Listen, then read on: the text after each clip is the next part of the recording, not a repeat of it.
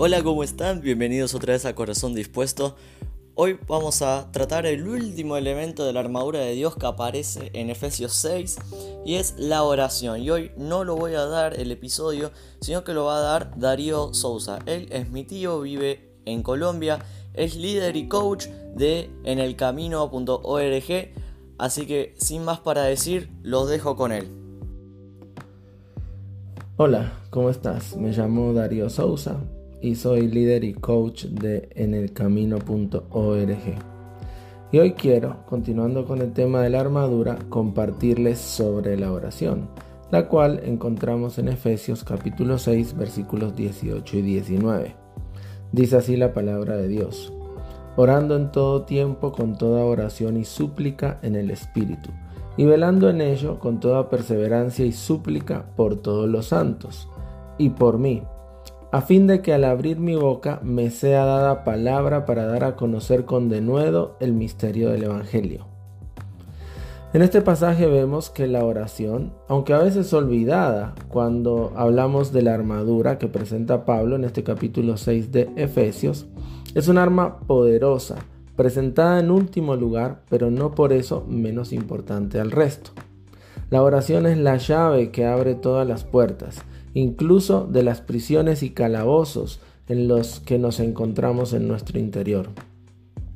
La oración también nos brinda la posibilidad de acercarnos a Dios, de conocerlo mejor y aún más de conocernos a nosotros mismos. Porque la oración es una conversación con Dios, donde no solamente le hablamos y Él escucha, sino que muchas veces Dios también nos puede y quiere hablar solamente si nos detenemos a escuchar. Pablo conocía la importancia que tiene la oración, ya que muchas veces en su vida recurrió a esta arma. Desde su conversión, Pablo fue una persona de oración, ya que luego de encontrarse con Jesús en el camino a Damasco, pasó tres días en oración y ayuno. Ananías luego oró por él y recobró la vista. Y a partir de ahí podemos ver cómo Pablo y la oración fueron inseparables durante toda su vida. Por ejemplo, cuando fue llamado al ministerio, estaba orando. Cuando él viajaba, cuando él estaba en la cárcel, cuando estaba visitando una iglesia o cuando estaba lejos de los hermanos, él oraba. Aún en cada carta podemos ver las huellas de la oración de Pablo por aquellos a los que les escribes. Y vos, ¿Qué valor le estás dando a la oración en tu diario vivir? Recordemos que la oración es la forma que Dios ha establecido para hacer que su voluntad sea hecha en la tierra como es en el cielo. Y es que la oración es tan poderosa como Dios lo es. La oración es clave en la guerra espiritual, porque si no has hecho aún de la oración una prioridad en tu vida, entonces te recomiendo que te mantengas lo más lejos posible del frente de batalla. O mejor aún, ¿sabes qué? Comenzá a orar para poder combatir a Satanás y todas sus mentiras.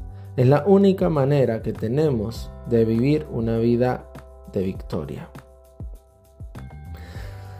¿Cómo deberíamos orar entonces? Pablo aquí en este pasaje que acabamos de leer nos dice que debemos suplicar en el Espíritu Santo por todos los santos. ¿Qué significa suplicar? Suplicar es sentir esa necesidad urgente, de extrema necesidad, de acercarnos a Dios para pedir por nosotros mismos y también por nuestros hermanos en Cristo. También la súplica lleva implícito el pedido a una autoridad superior. Y oramos en el Espíritu Santo. ¿Qué significa esto? Esto significa que somos guiados por Él, quien conoce todo, quien sabe todo, y Él nos indica cómo debemos orar. Sin el Espíritu Santo, la oración se puede convertir en monotonía y perder su fuerza y sentido. En segundo lugar, debemos velar con perseverancia. Esto significa que debemos estar alertas, como esos guardias que vigilan el campamento durante la noche, para evitar que el enemigo los ataque. La oración nos impulsa a ser atalayas que observan las acciones del enemigo para evitar tentaciones, tanto propias como de los hermanos que nos rodean. Y esto lo debemos hacer con constancia, firmeza y dedicación. Todos los días de nuestra vida debemos velar, no podemos bajar los brazos o dormirnos porque ya lo hicimos un día o dos. Está en juego nuestra vida y la de los que nos rodean. ¿Para qué oramos? Podría ser otra pregunta que surge alrededor de este tema. Oramos para que el Evangelio sea compartido con denuedo. Sabemos que Satanás gobierna este mundo y que Él tiene atrapadas a las personas en prisiones. Ha cegado sus ojos para que no puedan ver la verdad del Evangelio. Y es solamente a través de la oración que podemos librar a esas personas de la influencia del enemigo para que libremente puedan escuchar y acercarse a Dios. Esta es una oración de guerra de invasión al territorio enemigo, pero también es una oración de rescate de prisioneros que están siendo torturados. Es por todo esto que es muy importante para nosotros tener siempre la armadura puesta, para así poder resistir al diablo y estar atentos. Como se dijo en el primer episodio, esto no es un juego. Y así como dijo mi tío, orar todo el tiempo. La oración tiene que ser algo clave en nuestra vida. Sin la oración, nosotros corremos riesgo y los que están alrededor nuestro también. Tenemos que orar para que todo nos salga bien. Tenemos que orar por las personas que no creen en Cristo. Tenemos que orar por nuestros hermanos en Cristo, por nosotros mismos, por las situaciones que nos rodean. Y también incluir a Dios en las cosas pequeñas. Escuché a muchos creyentes decir, no, Dios no va a estar interesado en estas cosas. Está muy ocupado, no los voy a molestar por esto. No, Dios está muy interesado por vos.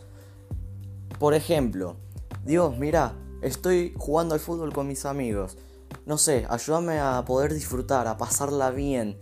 Así, cosas chiquitas, cosas pequeñas que para vos puede no tener sentido, pero para Dios sí, porque quiere pasar tiempo con vos. Y otra vez vuelvo a repetir, orar en todo el tiempo. La oración tiene que estar presente en nuestro día a día. Como decimos los jóvenes ahora, 24/7. Es orar, incluir a Dios en nuestro andar.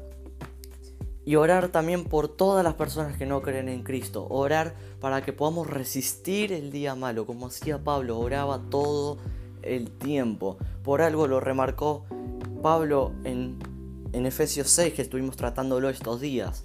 Así que la oración tiene que ser algo fundamental en nuestra vida. Sin la oración, como dijo mi tío en el podcast, es imposible estar en el frente de batalla Muchas gracias tío por compartirnos, muchas gracias a todos ustedes los que estuvieron del otro lado. Les recomiendo que pasen por el blog de mi tío en elcamino.org. En la descripción del episodio les dejo el link para que puedan ir. Nos vemos el próximo episodio.